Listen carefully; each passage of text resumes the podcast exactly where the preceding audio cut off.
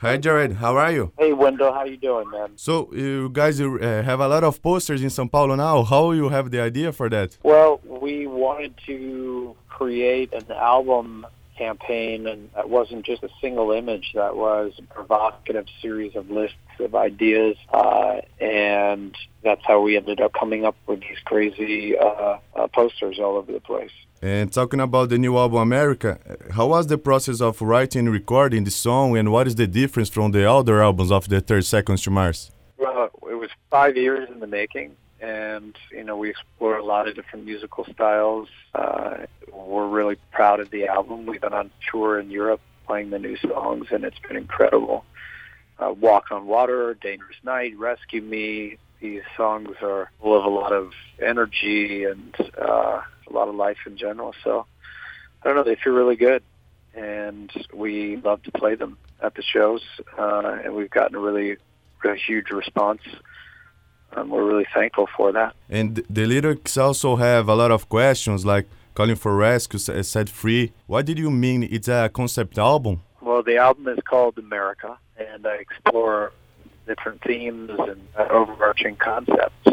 Um, but you know, at the end of the day, it's music, and you know, you just listen to it if you like it, and if you don't, you you turn it off. I mean, for us, we don't worry so much about the concept. We just follow our gut and our heart, and we make the music that we want to make. And talking about the tour Monolith now on USA, are you preparing anything special for this leg of tour? We always prepare something special, um, but we're excited to get back down to uh, see you guys in Brazil, hopefully sooner rather than later. Our last trip was incredible. Uh, Rock Rio, always such an amazing experience, and looking forward to come down to see everyone in Brazil, hopefully sooner rather than later. And what was the the main influence for for this album? And, and you also play with two Brazilian artists here in Brazil. Any other Brazilian you would like to play with? I mean, it'd be incredible to keep collaborating with Brazilian artists.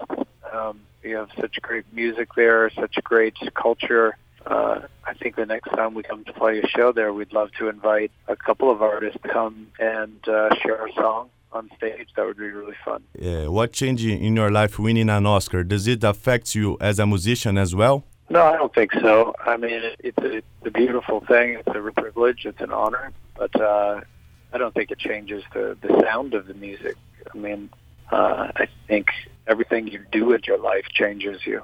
So we're excited to come to see you. We're always happy to share our music with a beautiful country like Brazil. We miss you guys, and we hope to see you really soon. And do, do you intend to do the zip line again here in Brazil? Oh, I don't know. I think I, I've done enough zip line for my entire life.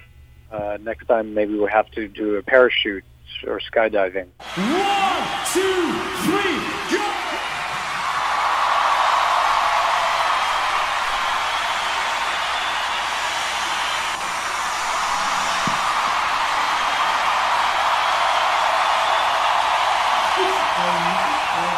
Hello, Brazil. It's me, Jared Leto from Seconds to Mars, and you are listening to the one, the only 89 FM.